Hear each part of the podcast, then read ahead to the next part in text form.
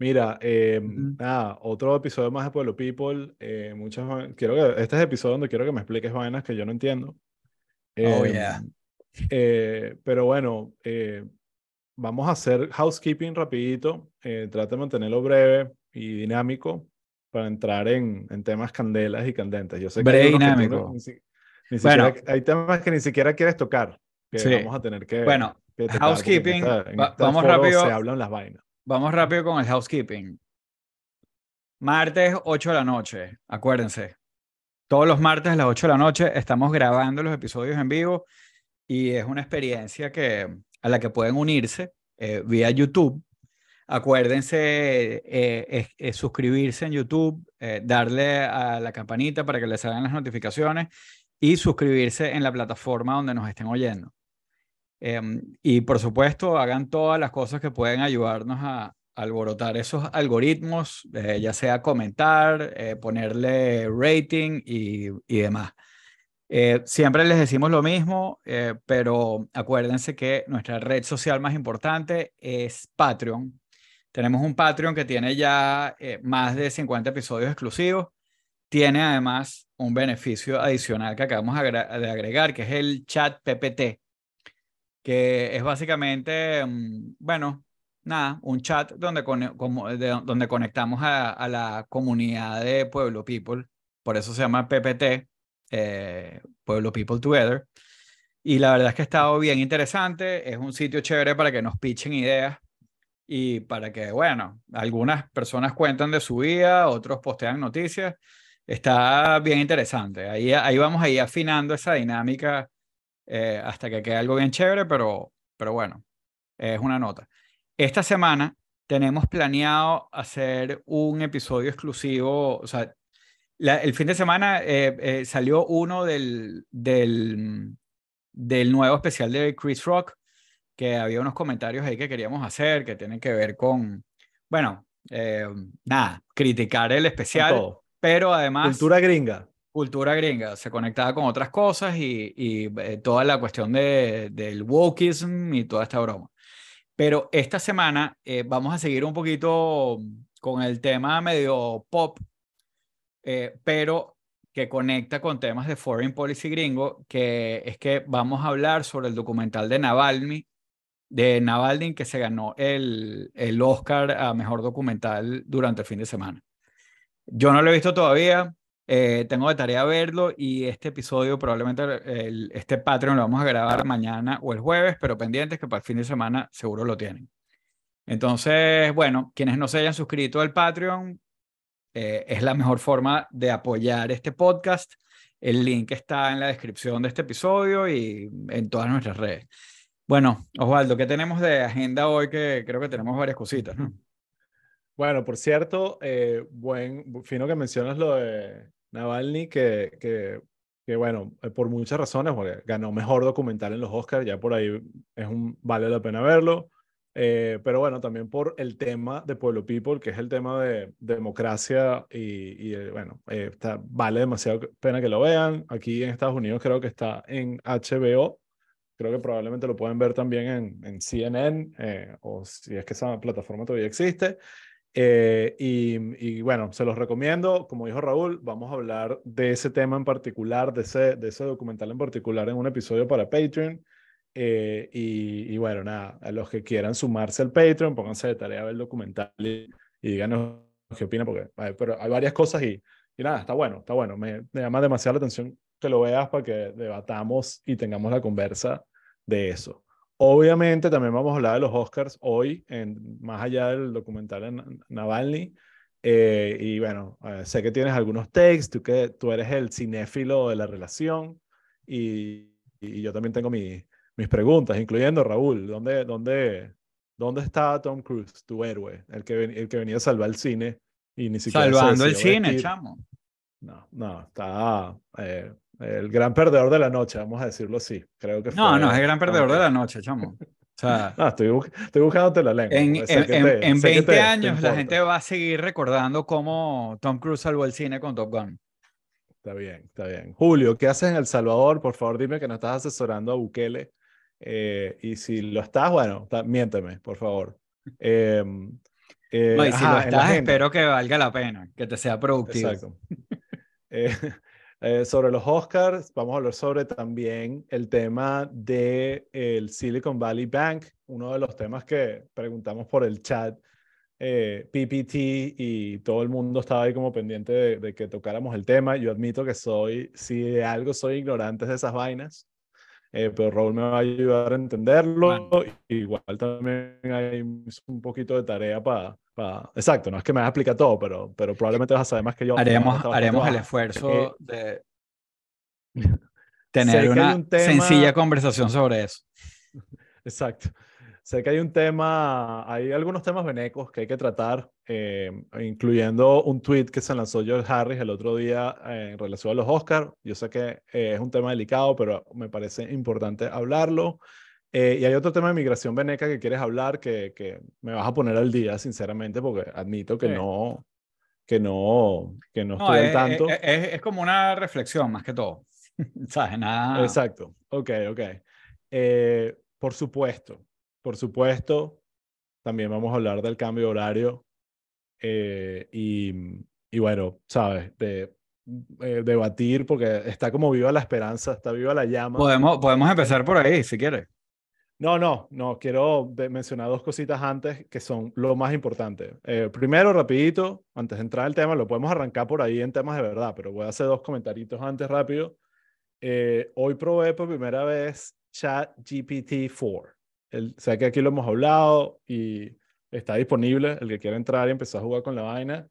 Y te admito que me dejó bastante decepcionado. O sea, básicamente es como, eh, ¿sabes? O sea, es como un- un- el- el- la persona más mojonera que puedas conocer, pero que tiene como la personalidad para que tú te creas la vaina, pues, ¿sabes? Pero le hice como tres preguntas y, y nada me respondió con, con, con, con facts. Todo, te lo juro que las tres cosas que le pregunté estaban llenos de, de, de errores.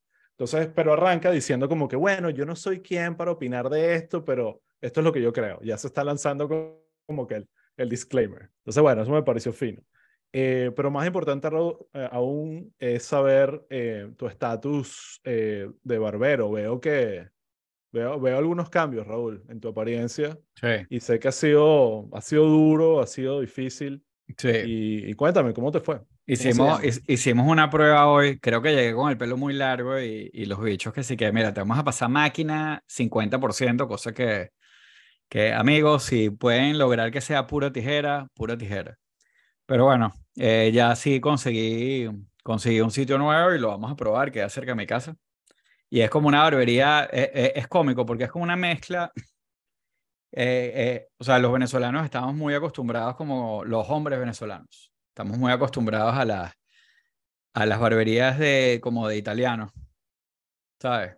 Y bueno, y por supuesto, Creo que estás generalizando un poco en todo sentido, con la pero, silla, pero sí, está bien. sí, estoy 100%, estoy, estoy hablando de mi caso específico. Los de- venezolanos en general Es la tradición de Sí, ir a barberías italianas. Es verdad, es verdad.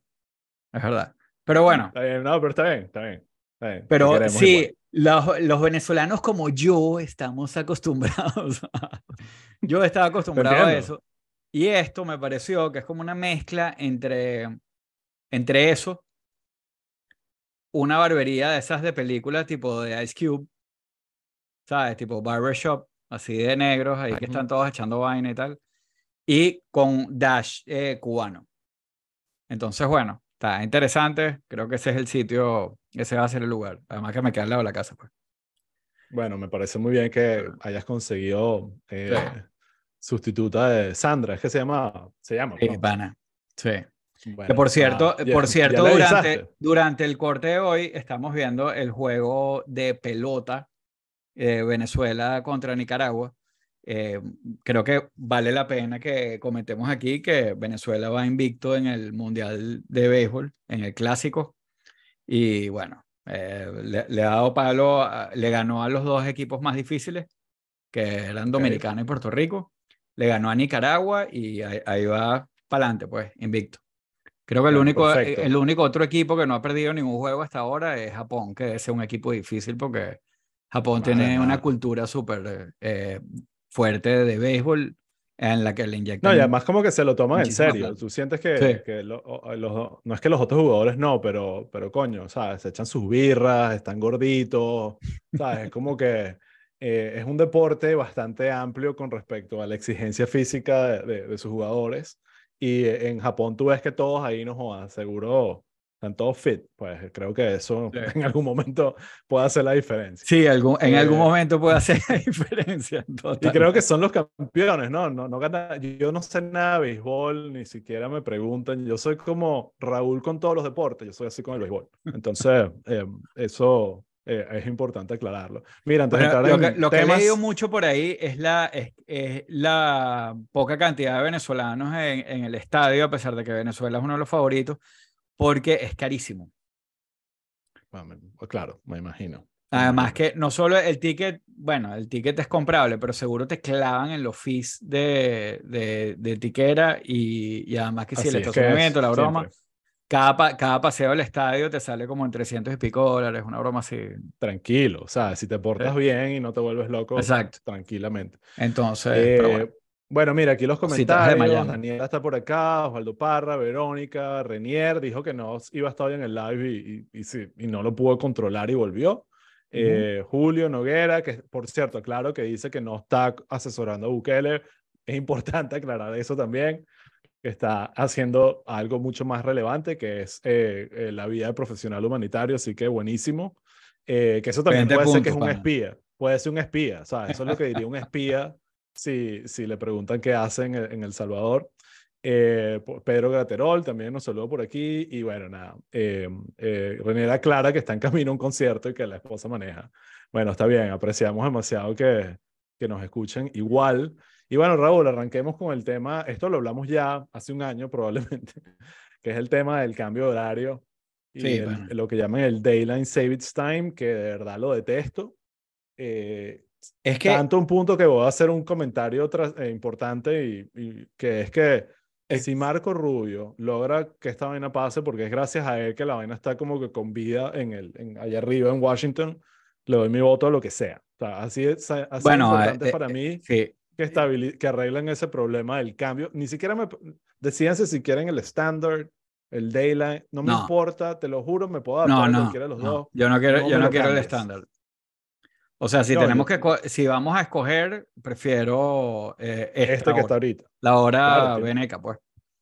Claro, pero ahí va el tema de que, bueno, lo prefieres tú porque estás aquí en Miami, que está más hacia el sur, y cuando te vas a analizar la vaina, de verdad hay muy gente que está en contra del Dayland Savings Time, pero lo hay, y ves, analiza sus argumentos, y bueno, sí, hay ciertas regiones por cómo se mueve el sol y por la ubicación, que probablemente le conviene más el Standard Time. Entiendo eso, pero, pero realmente lo que siento que no hay nadie a favor. Es como que hay gente que está a favor del Standard o del Daylight, pero no hay nadie a favor de lo que está ahorita, que es como Claro, la claro, mitad uno y la mitad otro. y lo que está Eso es ahorita que es, que tema. yo, yo digo que, o sea, este es el, el jet lag más fuerte que uno puede tener y es de una hora. Es por una hora. Eh, o- Sí. y- pero la broma, en verdad, sí es como un shock al cuerpo. O sea, es como Sí. que eh, eh, es una hora nada más, pero, o sea, no sé, yo todos estos días me ha costado levantarme en la mañana, este, después estás, además que en la noche estás como que, y que bueno, son las 12, pero en verdad son las 11, pero al día siguiente te pasa factura. la-. Uno se acostumbra rápido. Me- te pongo el ejemplo. Ayer, yo todas las mañanas llevo a Custo, a mi chamo al colegio, y, y lo dejo, ¿sabes? El drop of time es como una ventana de 15 minutos y siempre lo dejo como en, la primeros, en los primeros minutos. Esa es como siempre la...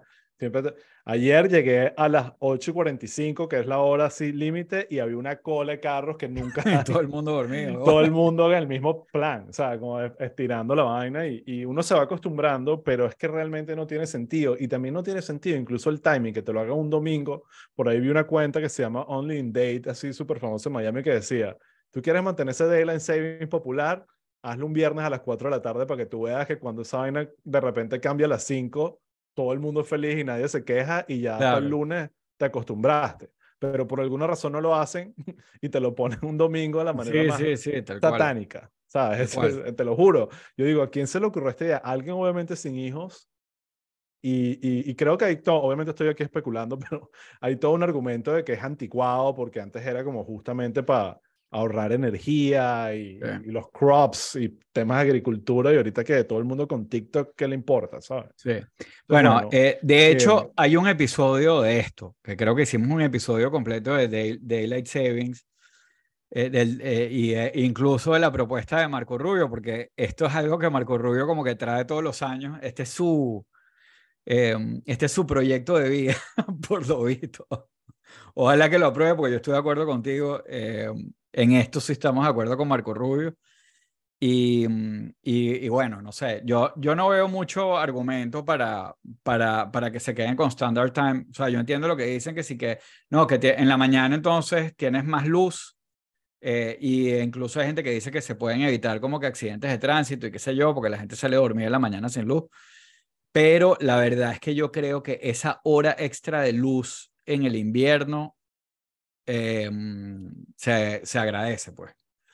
Eh, y creo que, creo que le agradece, o sea, bueno, ok, pon tú eh, sales del trabajo eh, en el norte y ya a las 5 de la tarde es oscuro, pero los, chamos lo agradecen, pues, porque tener un chamo en tu casa y a las 4 y media ya, ya haciéndose de noche es como, es horrible, pues. Yo en verdad prefiero. más allá de la opinión. Me recuerda, me recuerda la, la, media hora de Chávez. La media hora de Chávez era como, como meterte un pelo de standard time a todo el mundo. Entonces, que si salías de la oficina y ya era de noche, eh, cuando antes uno salía de la oficina y era. No, que haya hecho media hora, era, era media hora. te falta hacer que, bueno, vamos a cambiarlo 13 minutos solamente. Coño, era como que. Sí. O sea, eh, obviamente estaba diseñado el fracaso. Eh, pero bueno, eh, el tema es, más allá de que tengamos una opinión, es realmente entender si esta vaina tiene chance o no. Y al parecer, más o menos, en, el Senado pasó unánime. Y eh, obviamente hay muchas variables y, algunos temas que se van a conversar, pero definitivamente tiene chance. Pues cuando lees un poco al respecto, es como que es, es como el tema bipartisan y realmente que pueden conseguir en algo para simular que están operando en algo y que, y que, y que funcional el gobierno. Entonces creo que, que no sé si Marco Rubio es el mejor mensajero de la vaina, pero y no, no necesariamente por la posición política, sino también porque, claro, desde el argumento puede ser, ah, claro, además se llama el Sunshine, o sea, tiene como un, no me acuerdo ahorita el nombre de la Sí, Sunshine no sé qué, Act. Ajá. Es como que, claro, tú estás allá abajo desde el punto de vista de alguien que está, no sé, en, en, en, en Seattle, qué sé yo, una vaina allá arriba, que claro, tú estás allá abajo casi que en el trópico, donde hay más sol. Eh, o sea, es como que siento que puede haber argumentos para, para, para que Marco Rubio no sea el, mejor mensajero, pero le deseo lo mejor. Te lo juro que, que, me parece aquí en el, eh, en el mejor estado de Estados Unidos. Exacto, exactamente. Eh, Viste, por cierto, que Trump le, le está dando duro de Santis con, y ya como que ya dijo que básicamente Reed Scott y, Chris, el, el fue mejor. que fueron mejores y, está demasiado downplaying a, sí. a Santis. Así que, mejores que Ron de Santos. De Santos. No, sigo pensando que Meatball Ron. Pero él sigue, dándole vueltas ahí a la broma. Igual él, él, va, va, a seguir tirándolos debajo de cuerda para que, para que peguen en la gente, pues. eso sí lo sabe hacer él. Bueno, eh, eh, sigamos caminando, Raúl. Eh, yo creo que vale la pena mm, tocar el tema de los Oscars. Yo creo que ya sufrimos, ese fue el, el, primer, el primer evento que disfrutamos con el Daylight Savings. Y bueno, eh, primero te hago una pregunta que creo que es obvia por, por, por, el chat tuyo y el de el chat, no, el Twitter de, de Pueblo People. ¿Les viste la ceremonia? ¿La viste completa? Y te sí, la vi, la vi completa. Ok, ¿qué te pareció? Cuéntame. Échame tu, dame tu first take. Aquí vamos. Estrenos y estrellas. Em, me gustó. Me gustó burda. O sea, me pareció que obviamente que, que, que, fue, em, fue muy distinto al, de, al del año pasado que tuvo esa escena de acción, pero que fue como eh, no, no es que nos vamos a poner a hablar ahorita del slap otra vez, pero en verdad sí fue una broma súper cargada de negatividad y que, y que puso chimba toda la broma. En cambio aquí me parece que mm, hubo como varios Oscars medio populistas, pero fue chévere. O sea, dio como varios discursos chéveres. Eh, le dieron un Oscar a, a data de los Goonies eh, y de, y de Indiana increíble. Jones, y eso fue lo más cuchi del planeta. Para nuestra, que- para nuestra generación, Sí. yo te admito, yo lloré con la vaina. Porque para mi generación ese chamo era eh, burda, y, ¿sabes? Fue como que importante. Y después entendí que, que le costó toda la vaina y que, ¿sabes? La historia Sí, es no, no, no. No, eso de que de Sí. Never Give Up y todo lo demás. Estuvo súper, súper chévere todo eso. Em, le dieron el Oscar al documental de Navalny, que vamos a hacer un episodio sobre eso. Eh, también el, el internacional fue muy, me gustó porque se lo dieron a, a, a All Quiet in the Western Front, No la he visto. La, la película alemana sobre la Primera Guerra Mundial, que es como, no sé, es como estilo, de hecho, es, es como un remake de una película vieja, pero es como el estilo esta de, de eh, ¿cómo que se llama? 1917. ¿Tú la Ujú. viste? Sí, la vi y O me sea, es gustó. como, pero del lado, del lado alemán, Ujú. eh, y es una película antiguerra, pero es, o sea, es exquisita, está demasiado bien hecha, que había, uh, salió mucha gente a quejarse que sí en Twitter y que sí que se la han debido dar a Argentina, ¿sabes? La 1985, que, que está chévere, les recomiendo que la vean también, pero, pero no se les para al lado a esta, esta vaina es una obra de arte impresionante. Pero la, tanto la- que tuvo nominaciones que, que iban, trascendían en la internacional, que estaba compitiendo aquí, aquí localmente, pues, que es la parte Sí, más, pero eso, digamos, eso lo han hecho antes. Yo no entiendo mucho Yo cuál sé, es el sé. criterio para, para admitirlas en ambas. Me parece que Bueno, es que como... sea suficientemente arrecha. Eso es Sí. lo, es desde el punto de vista Básicamente. No, creo que Sí. es que, de que si, bueno, tienes una productora, o sea, ¿qué porcentaje de la producción viene de aquí? La vida es bella, me acuerdo que fue uno de Sí. esos casos que, que ganó Fue los premios o, o tuvo algo, o tuvo, Sí. ganó premios en ambos. Y, en mm, pero, categorías pero el hecho de, de- así de que valga la pena comentar, yo creo que, eh, bueno, está todo el tema de que ganó la de Everything Ev- Everywhere All at Once, Ujú. eh, que es una película que a mí me, me gustó, pero es burda de Sí, se nota, se, se nota burda que la amaste, ¿sabes? Se- No, no, no, no. A, a como, mí me gustó. mm, A, a mí me gustó, me gustó bastante. Me la, me la vacilé burda, pero es una película que no es como muy fácil de, o sea, no es fácil. Em, y, mm, y también es como muy, em, es muy fácil que, es muy fácil que no te guste. Pero Sí. ahí, ahí to- sale un tema nuevamente este año de que hay mucha gente comentando, em, lo ves en redes, de hecho oí un par de podcasts al respecto, de que hay una desconexión súper grande entre las películas que son taquilleras realmente y los, los Oscars. Eh, de hecho, en los últimos como 10 años, se ha, eh, cada vez eh, eh, eso se ha ido como dividiendo más. Eh, tanto que han hecho como un esfuerzo en meter películas como, em, como Top Gun, que es un peliculón, pero a lo mejor hace seis años no lo hubieran metido porque hace seis años ya se estaban como, ya, ya eh, se habían como que separado demasiado lo que, como lo que, lo que vendía en taquilla y lo que se considera como merecedor de un Oscar. Pero lo curioso de esto es que mm, hace 20 años no era así. Hace 20 años eh, sí había como, eh, de repente tú veías, estaba Gladiador, pero habían películas como, no sé, qué sé yo, o sea, que, que no eran como blockbusters de estos gigantes, eh, eran películas como un poquito más cerradas, como más artsy, pero vendían también. A Pulp Fiction, un ejemplo, me acuerdo, ¿sabes? Que me parece Claro, pero, en ese nivel. Sí, bueno, hay unas medio criticadas porque después nadie, todo el mundo dice, ¿por qué le dieron el Oscar a esta película? O, o no se acuerdan de las películas. Está, yo sé que, que si a Winter's Bone estuvo nominada, nadie se acuerda de esa película. El paciente inglés, eh, a todo el mundo le da como ladilla. Y, pero todas esas películas ganaban un platal. Eh, o sea, había películas que eran ultra taquilleras, que eran blockbusters, que estaban nominadas, pero que también eran consideradas como películas como drama. Por ejemplo, Jerry Maguire. Jerry Maguire ganó toda la plata del mundo, este, pero es, un- drama con un poquito de comedia, pero, pero no, no es, o sea, hoy en día esa película probablemente eh, tú la haces y, no va a ser una broma que en el cine va a vender toda la taquilla, ¿me entiendes? Eh, de hecho, eh, muchas de, esas de ese tipo de películas no llegan al cine, sino se quedan en las plataformas de streaming y, y- es otra cosa, pues. Entonces, eh, está como toda la cuestión de que, toda esta idea de qué le ha pasado el cine em, y, y qué le ha pasado como al gusto de la gente. Porque al final lo, lo, que, lo, que está pasando es que, no sé, antes la, la gente iba y veía Forrest Gump o había unas películas que eran unos dramones y eran igual unas películas hiper taquilleras. Ahorita pareciera eh, que lo único taquillero que hay son las películas de Marvel y, y Steven Spielberg saca una película eh, como sacó The Fablemans y nadie la, quiere, nadie la quiere ir a ver al cine, pues.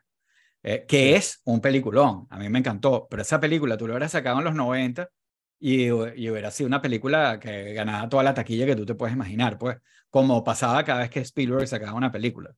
Claro, pero es porque ya no se hace la plata de la misma manera. Los revenue sources han cambiado. Ya, eh, eh, eh, es como que una falsa equivalencia. O sea, no, no lo puedes seguir midiendo por la taquilla del cine, porque nadie va a esa vaina. Y ahorita puedes tener una pantalla en tu casa y verlo en tu casa. Y, claro, pero la película, pero no es el revenue source necesariamente. O sea, no es el revenue source porque de hecho en revenue hacen.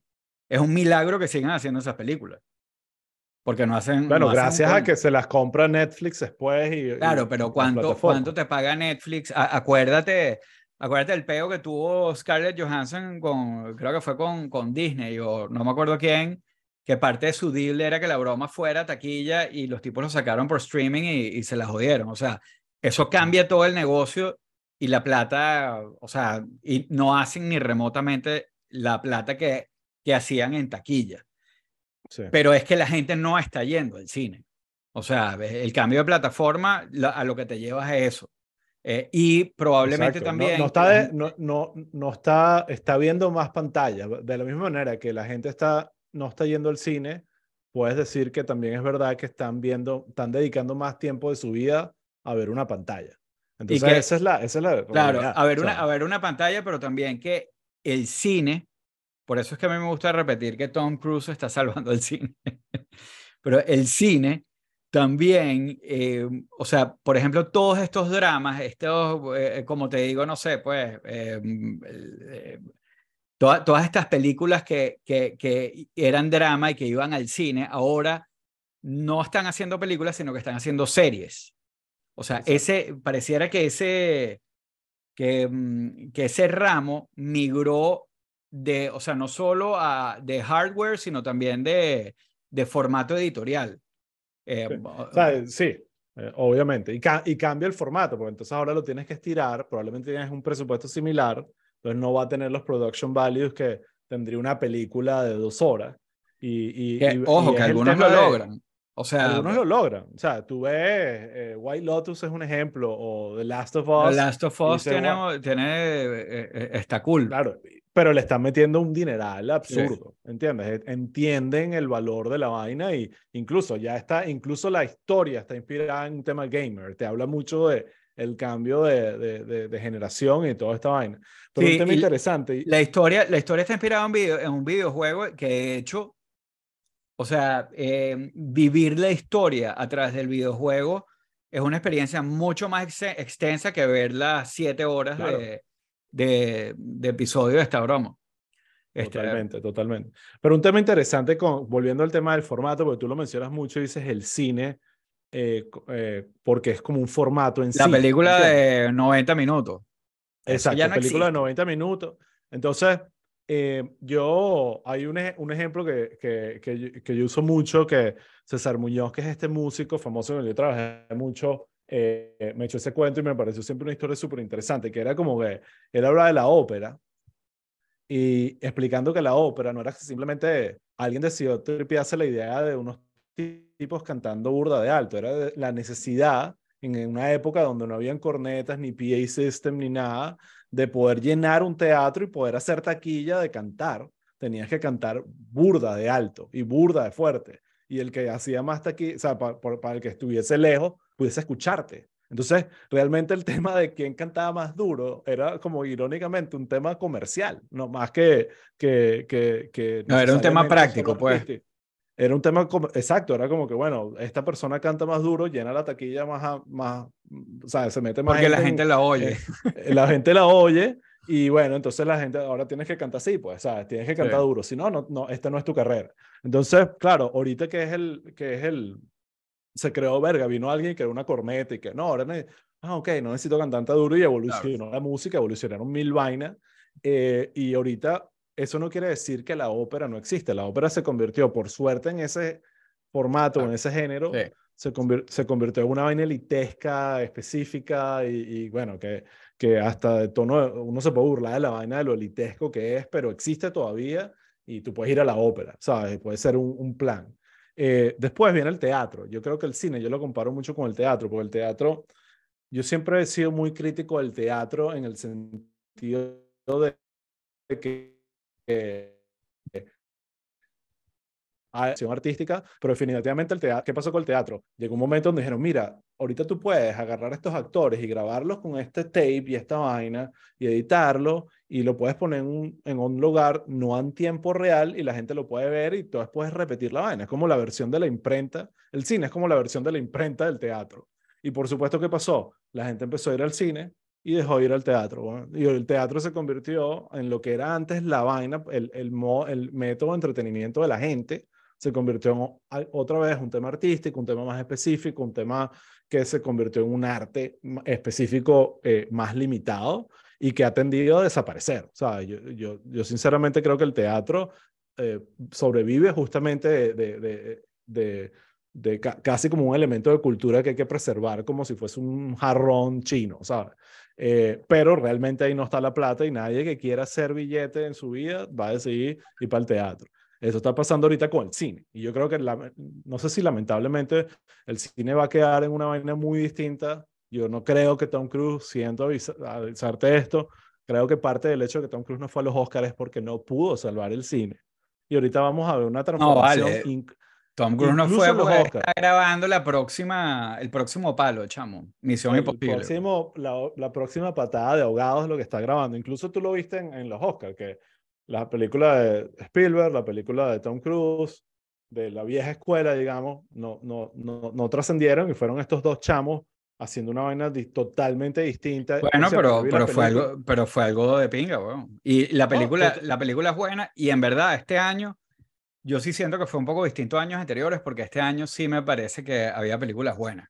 O sea, en general casi todo era bueno una cosa que me pasó primero, no sé si te diste cuenta, y yo probablemente estaba más atento a eso que nadie, pero vi que le dieron muchas más gracias a Netflix que a nadie en, en esa vaina. O sea, siento que pues, empezás a escuchar el nombre de Netflix con mucha relevancia. Bueno, porque, Sin embargo, sé que... porque había películas que estaban ahí, o sea, que si Pinocho, eh, eh, eh, la, de, la alemana, o sea, habían varias que estaban en Netflix. Netflix es una plataforma que, claro, por lo que entiendo, y discúlpeme si me equivoco en esto, no soy un experto en cine, corrígeme, pero para que tú estés en los Oscars, esa vaina tiene que haber estado en un teatro en algún lugar, no puede haber sido simplemente... No, eso, es creo que lo cambiaron ya.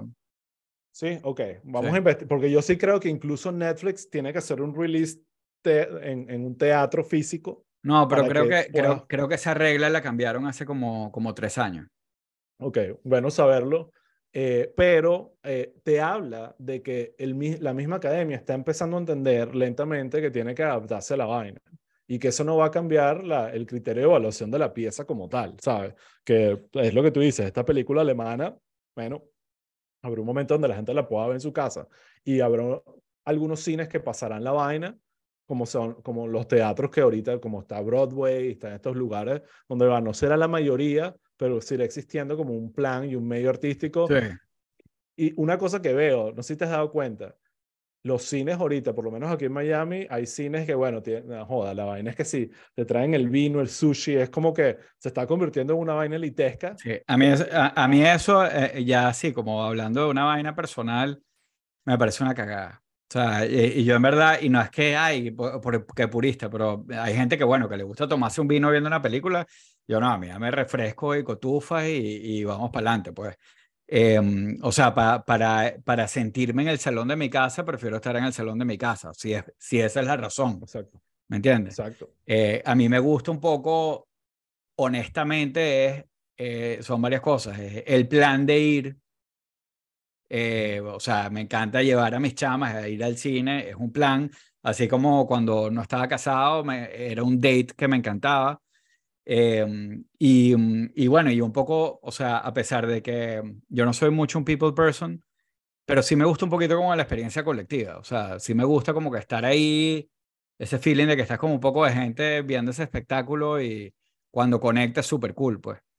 Em, que se puede ir perdiendo, es posible. Em, yo lo que, eh, más allá de que se pierda esa experiencia, que a mí me encanta, em, yo sí creo que, eh, o sea, hay que buscar la forma como de salvar el formato de la película de 90 minutos, porque ya nadie está haciendo esa vaina. Ahorita todas las películas son como de tres horas, o sea, sea lo que sea, es como que sienten como que, que claro, como antes, antes era un juego de economía porque hacer una película era caro, o sea, el, el, el rollo era caro, el film era caro, editar esa broma era un peo, en cambio ahorita no cuesta nada. Grabas y ya, y entonces como que la gente quiere usar todo lo que tiene y se tiran unas bromas de tres horas que son, pero... Yo no creo que esa sea la razón, yo creo que la razón es justamente... O que la gente, lo quiere, como la vaina la gente no está yendo al cine y no le parece, o sea, porque cuando, cuando vas al cine al final es más o menos lo que estabas diciendo con lo de los conciertos. Es bueno, es pagar el estacionamiento, comprarte las papitas, la vaina, no sé qué. No, bueno, el, negocio es la concesión. Entonces, entonces, cuando dices y vas a ver una película de, de 65 minutos, no sé, 90 minutos, dices, no, ya va, esto no es suficiente, esto no es suficiente para mí para sacarme. No, es, lo, no es, lo, que, no es lo que pagué. sí. sí. Entiende, aquí ya me están regañando por lo que entrena un pelotero, coño la madre. Disculpen, no sé nada de béisbol, eh, yo solo me juzgo por su físico. Eh, ah, pero, Carlos, estoy de acuerdo contigo, eh, este, este es un equipazo. Sí. 100% de acuerdo, ojalá ganen. Oh, tú sabes murda de béisbol, Raúl, no sabía eso. Ah, para que vea. Es un equipazo, tenemos un equipazo. ¿Por qué nadie está hablando de esta vaina antes? ¿Ah? del béisbol. Yo creo que estoy de acuerdo que es como que ha pasado por debajo de la mesa.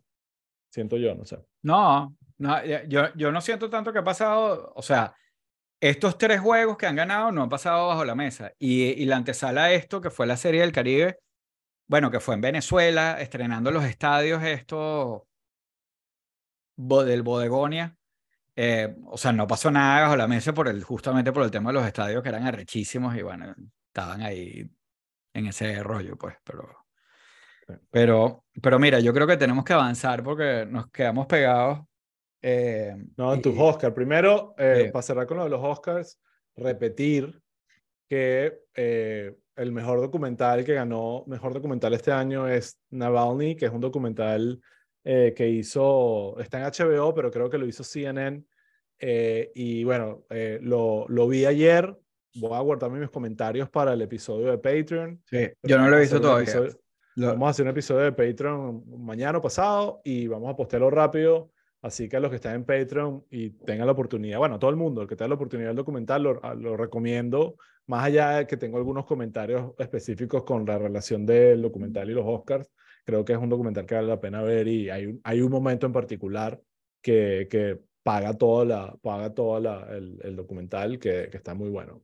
Eh, y lo otro que iba a decir, me gustó Jimmy Kimmel. Me parece que siempre hace un buen trabajo. Es bien difícil como comediante navegar egos y premios y censuras y vainas. Eso es bien complicado.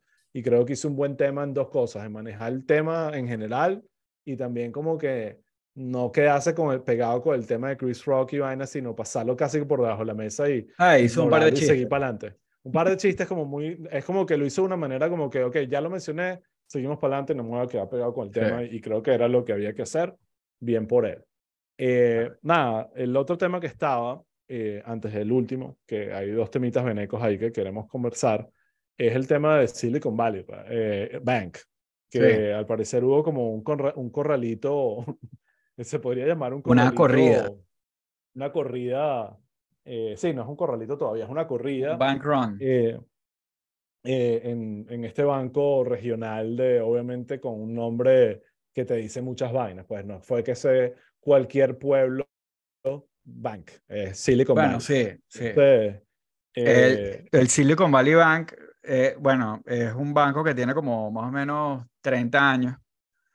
Em, es un banco, no es, obviamente no es de los grandes, porque la mayoría de la gente nunca había oído hablar de él antes de este peo pero era un banco de Silicon Valley, donde muchísimas de las tech eh, tenían sus cuentas de nóminas y cuentas operativas. Lo que significa que obviamente es un, un banco que, que, manejaba una, un, una considerable cantidad de, de, fondos. Eh, no, como, pero igual, no es el banco, no es el Citibank, no es el banco donde tú vas a abrir una cuenta para tu compañita, eh, es otra cosa. Em, o sea, de hecho, eh, más del 90 y pico por ciento de, de, de los este, cuentavientes tenían más de 250 mil dólares en, en, en, sus cuentas. Entonces, el Banco del Pueblo. No era el Banco del Pueblo. Eh, el, pero el hecho es que por ser el, el, banco de las tech y de Silicon Valley, es un banco que recibió, que, que recibió muchísimo cash eh, de, de, sus clientes durante el rally de, en tech que, que hubo en, los últimos años, antes de, antes de COVID y bueno, durante COVID incluso, eh, eh, durante COVID, antes de como el frenazo, pues, de que antes de que subieran las tasas de interés, había muchísima gente que quería meter plata en tech. Eh, las, las tech estaban recibiendo muchísimo, muchísimo cash y bueno, lo estaban metiendo en el banco. El banco, obviamente, con, eh, con lo, lo, que hace con los fondos es ponerlos a producir, porque esa es la forma como los bancos hacen dinero. Plata. Eh, y, y, y, tomaron la decisión de ponerlos en estos, en, en, en unos bonos súper seguros a, a 10 años. Eh, que, bueno, era, eh, tú sabes, estaban eh, muy, muy aguantados en, en, en mortgages.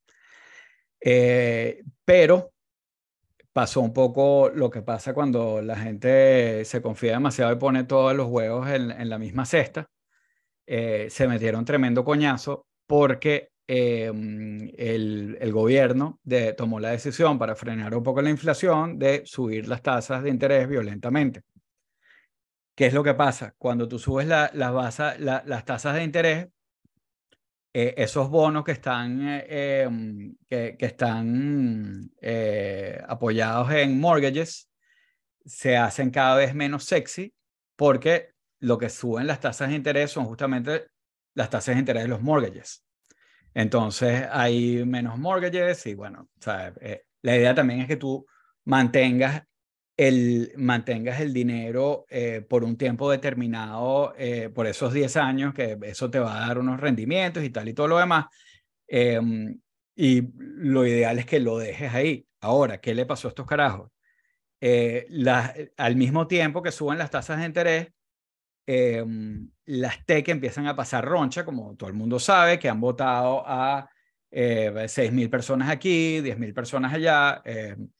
Eh, eh, las compañías necesitan cash disponible para no solo pagar sus gastos, sino pagar liquidaciones eh, y necesitan cash, necesitan retirar porque ya no están en este proceso de recibir, sino tienen que, que pagar vainas y están pasando un momento apretado y empiezan a pedir.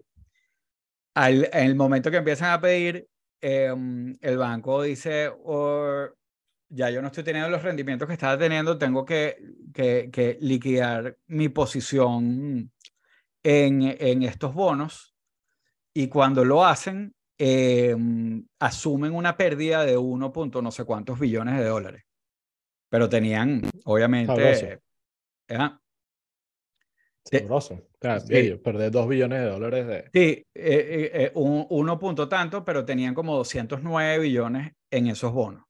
O sea, pero eh, básicamente eh, liquidaron, estaban liquidando posición y esto causó eh, una, o sea, por un lado tienes, eh, suben las tasas de interés, o sea, por un lado tienes a, la, a, lo, a las techs que necesitan cash, tasas de interés y, y, la, y, la, tercera variable de esto es como que mucha gente lo ha comentado, que es Twitter. Twitter y, y, WhatsApp. El WhatsApp de, sí, sí. Qué sé yo, de, de, de los millonarios de, las tech de Silicon Valley, que mm, cuando, cuando el, el banco asume esta pérdida, empiezan a cagarse y básicamente a través de las redes sociales empieza como a, a regarse el pánico y la gente empieza a sacar plata de la vaina.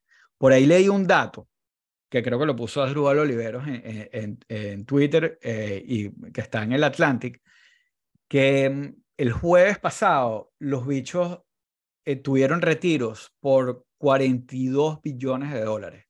O sea, el equivalente a un millón de dólares por segundo del día. Eso fue el jueves. Este, o sea, ya, y ya que sí, para el viernes, bueno, obviamente ahí ya el, el, el, del, los reguladores del FDIC ya decidieron meterse en la cuestión, como verde, y está el gobierno viendo eh, sin hacer, sin llamarlo bailout, teniendo mucho cuidado en no llamarlo bailout, están haciéndole como una especie de, de, de bailout temprano para tratar de, evitar que esto se convierta en una crisis bancaria eh, que se lleve a otros bancos, que ya de hecho se intervino a un segundo banco, pues, pero son bancos como de tamaño similar. Por supuesto que ahí, bueno, hay todo un blame game eh, que va desde, desde la misma gente que, que, que, se cagó y sacó la plata hasta la, hasta la gente, hasta los ejecutivos del banco que, que tomaron esa decisión de, de lo que parecía hace unos años un safe bet, al final eh, era arriesgado porque estabas metiendo demasiados assets, este, o sea, estabas metiendo demasiados fondos en, en, un solo sitio, en un solo, eh, en un solo tipo de assets, este, y eh, también están culpando al gobierno, al regulador, por justamente haber desregulado ciertas em, eh, safeguards que se habían impuesto en 2008 con la crisis que hubo en aquel momento, que también es una crisis que es bastante distinta porque estaba basado en estos este, assets eh, ficticios de alto riesgo, los derivatives y toda esta broma, que es todo un peo, que es completamente distinto a lo que pasó ahorita, pero en ese momento sí se pusieron unos safeguards que se levantaron en 2018 durante la era Trump Em, que básicamente lo que la consecuencia de eso fue que, em, que le pusieron como, o, sea, eh, en la regulación anterior eh, ponía como unos, em, como unos requisitos mínimos que se tenían que cumplir, o sea, por ejemplo, esto que te estoy diciendo de que ellos tenían el 95% eh, de los, de, de los clientes de ellos tenían más de 250 mil dólares en sus cuentas. Em, es ya una situación de alto riesgo porque el seguro este nacional te cubre hasta 250 mil dólares. Entonces tienes como que muchísimos clientes de alto riesgo em, y eso probablemente bajo la regulación anterior eh, le hubieran puesto un ojo. Pero el tema es que la, el tema de desregulación que hubo no es algo que se le aplicó a todos los bancos, sino como a un banco que no llega a, bancos que no llegaban a ciertos threshold, que creo que era que tuvieran assets de 250 billones. Este tenía 209. Entonces quedaba antes, entonces no se le aplica como el mismo, el mismo estándar eh, de, de oversight eh, en términos de también de lo que llaman ellos stress tests, que hacen para ver, mira, de si el banco puede aguantar que se le vayan, no sé, tal porcentaje de su, de, su cartera eh, o si puede aguantar tales índices de inflación. Este, estos bancos que considerados más pequeños, que no necesariamente son pequeños, porque este es como el banco 18 de Estados Unidos, em, ya no están sujetos a ese mismo estándar y, y dicen que eso es una de las razones por las que fue algo que pasó durante la era Trump, pero fue un bipartisan bill que se venía lobeando desde 2015. Es muy posible que en la era Obama se hubiera firmado también, pero se firmó durante la Trump. Uno de los bancos que hizo mucho lobby para que se lograra esta desregulación fue justamente el Silicon Valley Bank. Y ahorita Mira, eh, tengo, tengo dos preguntas, o, dos preguntas, sí, dos preguntas o una pregunta y un comentario. La primera es, tú mencionas que obviamente siempre son varias variables que intervienen, como la subida de las tasas de interés, eh, de repente hay otros, o sea... Eh, sí, no, no hay, y tantas variables que en verdad, por ejemplo, eso que yo te dije de la desregulación, a lo mejor Eh, eh, Exacto. aunque hubiera estado súper regulado, no hubiera aguantado porque, porque estos años han sido demasiado eh, jodidos, pues. Sí, pero hay una de esas variables que mencionaste, que es que mucha gente eh, está necesitada de cash y necesita sacar el cash y bueno, en fin, hay, razones particulares y variables distintas que pueden generar esa necesidad. Eh, y esta pregunta no, no, no estoy esperando que me la respondas, pero ¿no te hace pensar que todo este caos de, de, de, de las criptomonedas tiene que ver con eso? Como que eh, ahí es donde están todos pelando bola de que perdieron un dineral del otro lado y bueno, está, necesitan buscarlo en otro lado. Puede, puede tener que ver. simplificando mucho. Puede tener que ver el tema. porque, bueno, al, al final como ese que te digo que hubo como un rally sobre las tech, también estaba muy conectado a, la, a, la- a las compañías de, de cripto. Eh, porque, bueno, o sea, básicamente eh, en el mismo Miami entró un montón de plata de, de cripto que, que, Bueno. que ya no está, pues. Tanto así que la arena eh, pasó de American Airlines a FTX. Sí. Este, O- eh, el Miami Dade, ahorita se llama. Ahorita es el Miami Dade, sí. Eh, justamente por ahí leí en Twitter, no sé si sea verdad, pero que Silicon Valley Bank tenía una, una sucursal en Brickell. Eso lo leí por ahí. No sé si sea Bueno, verdad. si te metes, de hecho, si, eh, eh, si te metes en, en Google, creo que la encuentras. Bueno, imagínate tú. Bueno, Pero sí. Tiene sentido. Yo creo que probablemente Miami va a sufrir de esta vaina. De Pero claro, pero claro, si un gentío se vino para acá. eh, o sea, Sí, el- acuérdate a, a Francis Suárez eh, con su valla famosa en San Francisco de, invitando a la gente a Miami, que en verdad un montón de compañías incluso movieron su, sus headquarters completos para acá.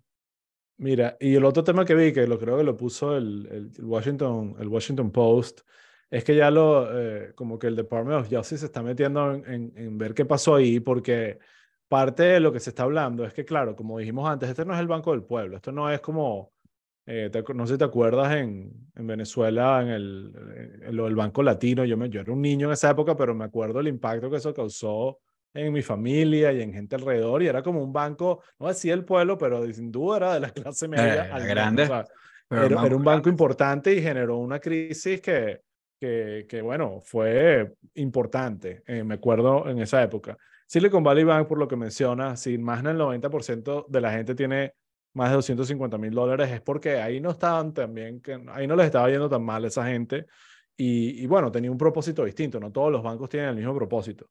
Pero está este, eh, esto que comentas del threshold de 250 mil dólares y que usualmente cuando surgen estas crisis te garantizan hasta ese dinero. Si tienes más de esa plata, solo te dan 250 y mala suerte, pues decidiste, o sea, tenías la plata ahí y bueno, apostaste por este banco y perdiste tu plata. Pero en este caso en particular, como que no, que Biden garantizó que todo el mundo, no Coño, importa la pero, plata que tuviese. lo que pasa es que eh, Biden está tratando de evitar que haya un banco, o sea, que haya una crisis bancaria, que, que esto infecte al Entiendo, sistema bancario. Entiendo, y esto es un tema ahí de, de- al final de percepción y de, y de, y de, de- sí, de percepción más que cualquier cosa, eh, pero definitivamente va a venir una ola de crítica porque vuelve a ser este, o sea, me imagino a Bernie Sanders tranquilo o Elizabeth Warren diciendo aquí saving Bueno, the rich, ¿sabes? Aquí estamos además, salvando solo además, los millonarios. eh, además, Elizabeth Warren era que sí, la que llevaba la bandera de la,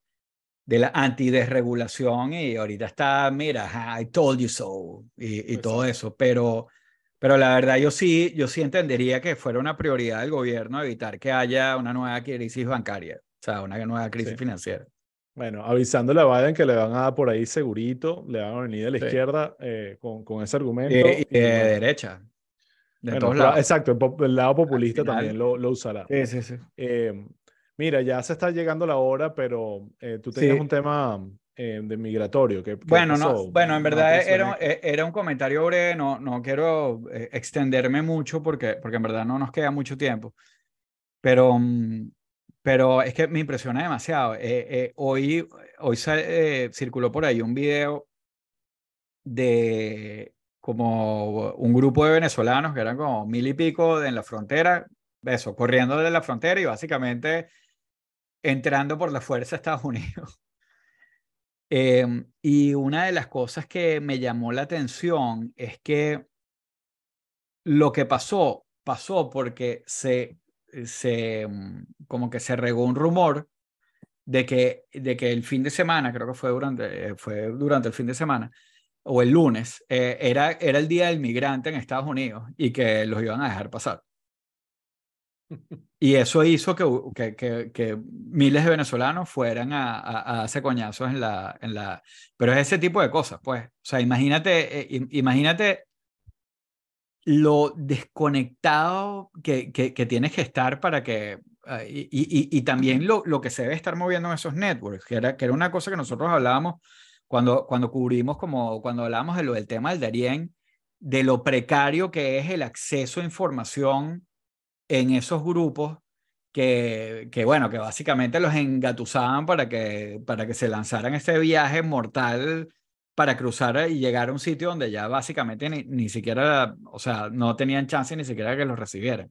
Pero eso me, me llamó la atención burdo, pues, o sea, me pareció como, como claro, y bueno, y por supuesto, eh, la consecuencia de todo esto es como, bueno, eh, eh, ahorita que, que, que además siento que hay mucha xenofobia contra los venezolanos en, en, en, lugares como Perú y Ecuador, que es muy fuerte últimamente.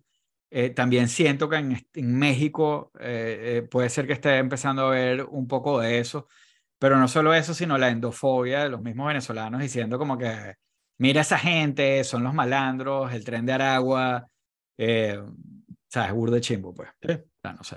Bueno, a veces, como decimos, a veces uno, eh, o sea, el tema de raza, el tema de, de nacionalidades, es como que eh, es lo más fácil de saltar para diferenciarnos, pero termina siendo un tema de clase y de, y, de poder adquisitivo lo que realmente nos divide.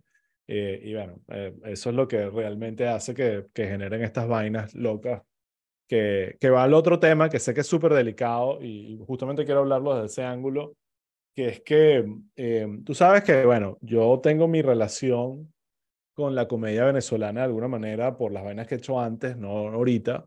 Eh, y bueno, tengo muy buena relación con muchísimos, no todos, pero muchísimos eh, comediantes, escritores de comedia, comediantes stand-up de Venezuela.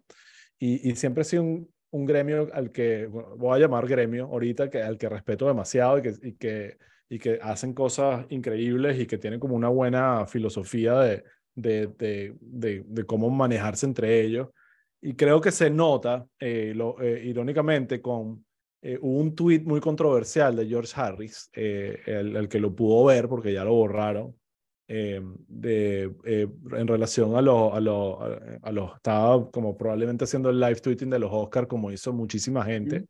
Y se lanzó un tweet que ni siquiera vale la pena mencionar, fue un chiste que, eh, o un comentario, ni siquiera creo que califica como chiste como tal, de alguien que está cubriendo unos, unos, unos Oscars. Eh, y, y, realmente a veces eso es como todo, y en la comedia más que, más que nada, a veces te sale un tiro pa, chimbo, pues, no, no, todo, no, no, no, todo, no todo lo que vas a soltar, los, los comediantes lo saben mucho, los que están probando material, saben que ahí están lanzando vanes y algunas pegan, otras no, algunas funcionan y otras después es que te salen de la boca y dices, esto no tuvo el más mínimo sentido. Y creo que esa cae en, en, el, en uno de los casos. Entonces, claro, él se lanzó un tweet que, que dejó ahí puesto como que, bueno, están los que se ríen de la comedia y los que, y los que deciden criticarla y, y, y, es verdad, pues, si puedes dividir ese grupo en dos, pero creo que vale la pena también a veces como que, a veces es tan simple como decir, verga, sorry chicos, la cagué. ¿Sabes? Creo que a veces es como que la decisión más difícil es la que suena más fácil y la que a veces se nos olvida. Lo bien que puede percibir la gente. Lo, bien que puede percibir la gente que tú digas, verga, o sea, no sé qué coño estaba pensando, disculpen, la cagué, move on, borré el tweet y seguir, ¿sabes? Como que siento que a veces en este caso me parece que George, con todo el respeto, está tratando de darle todo un argumento de la teoría de la comedia. Y ojo, yo, yo me, siempre peleo contigo porque yo te critico de ser policía de la comedia y que todo el mundo está derecho a decir lo que quiera y creo que él también y ha podido dejar ese tweet y tampoco es una vaina que va a hacerle daño a nadie. Eh, entonces siempre voy a defender esa vaina. Pero, pero creo que a veces también, coño, ¿sabes? No a todo tienes que darle la vuelta para buscar una argumentación filosófica y a veces decidir la cagué y, seguir es, es, es, lo más valioso. Pero bueno, ese es mi, mi take de la vaina. Sí, lo que pasa es que Lo, lo- sí, lo, lo que pasa es, no, bueno, yo, yo interpreté que era porque ella había estado en muchos tiroteos, which is true, pero bueno.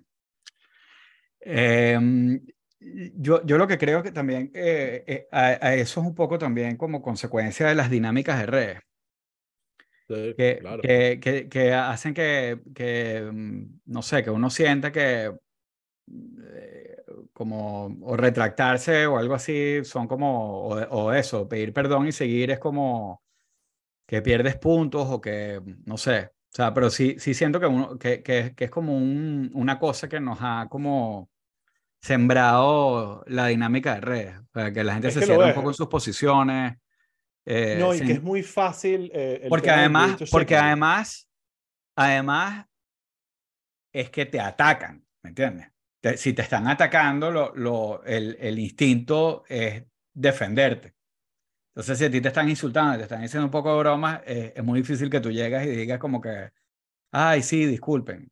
O sea, eh, eh, no sé, pues... Sí, eh, eh, eh, eh, es que hay mucho de eso y parte de la razón, uno de los temas que, que, que estaba hablando con otra gente, o sea, gente que conozco de la comedia y vaina, es el tema, de, vuelvo al tema del gremio de los comediantes venezolanos. Tú ves ahí que, o sea, nadie salió a caer encima y, y, y todo el mundo entendiendo que esa es parte del trabajo, pues, de que a veces, coño, te sale una vaina que no funciona y es demasiado fácil querer montarse en el, no hay un término en español que yo sepa, el virtue signaling, de verga, voy a, acusar a George de racista para yo sentirme bien conmigo mismo y decir que que pinga cuando en privado te lanzas vainas peores que esa, probablemente, ¿no? Entonces, eh, hay un tema de que se hace muy fácil y cuando tú te das cuenta de que muchísima gente va a utilizar ese tweet para eso, eh, entonces ahí más bien se te quitan las ganas de, de, de criticarlo y decir, sabes que más bien deja, sabes, como que no, no te metas, no le eches más leña al fuego, deja que Ah, eso sí. corra, porque entonces... entonces Porque al claro, final eh, también, a- al final, eh, eh, coño, hoy en día yo siento que todas las dinámicas de redes son súper dañinas, chamo. O sea, y... y- Bueno, eh, créeme, también te digo, de la misma manera que George Harris se hizo famoso, o sea, se hizo, lo han criticado en Twitter esta semana, Twitter ha sido una herramienta para él fundamental y YouTube para tener, para llevarlo a donde está y que logre lo que está. Pues las redes sociales son también clave del éxito de muchas de estas personas. O sea, sin eso no son nada. Sí, pero lo que quiero De decir es gente. que, bueno, yo creo que estamos hablando específicamente de Twitter, que es donde este tipo de, Sí. eh, este Ah, outrage no, claro. existe, porque créeme que en Instagram no debe ser lo mismo. O sea, Sí. en Instagram No. se están riendo. Claro que no, claro que no. Aunque un comentario como ese, yo, yo sí lo vi y dije, wow. O sea, apenas yo lo vi y dije, wow, ¿de dónde salió esta? ¿Sabes? Como que tanto que creo que no vino, probablemente vino de donde tú viniste, de, o- de otro contexto que, que no es lo que a primera vista entiendes de lo que pone. Entonces sí creo que incluso lo hubiese puesto en Instagram y eh, lo- lo- hubiese salido gente así, epa, ¿qué te pasó aquí? ¿Sabes? Como lo ves, cuando el tweet, el tweet estaba en vivo, la mayoría de la gente le estaba diciendo, epa, te fuiste, ¿sabes? Como que, ¿para dónde? te- te- ¿Qué te pasó aquí? ¿Sabes? Fue una cuestión realmente de esas que, que se, ¿sabes? A veces pasa, se te sale una vaina totalmente distinta como lo tenías en la cabeza. Pero ya, pues mi punto es más allá del tema de George, porque ha pasado, yo me acuerdo, Led una vez hizo un chiste que totalmente defendible con el tema de Stephen Hawking, el día que se murió Stephen Hawking, y yo me fui a defenderlo con a capa y espada porque con, me gustó el chiste, sea, no había ningún tema ahí de nada, sea, era simplemente virtue signaling otra vez. Eh, Pero, pero eso es Twitter, bro. en, ¿ah? Pero eso, Eso es Twitter, Twitter. pero a ver, o sea, yo, yo no siento que ahí la recomendación a LED hubiese sido LED, chamo, la cagaste.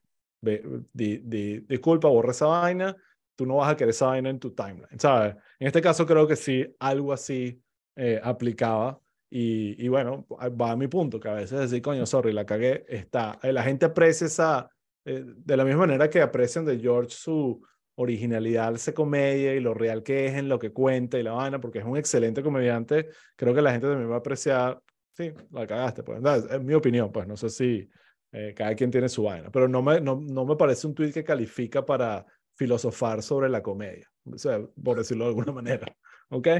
Entonces, pero bueno, nada, ya es tarde, Raúl, 9 y 14, Sí. ¿qué es esto? Sí. Bueno, es que empezamos tarde también.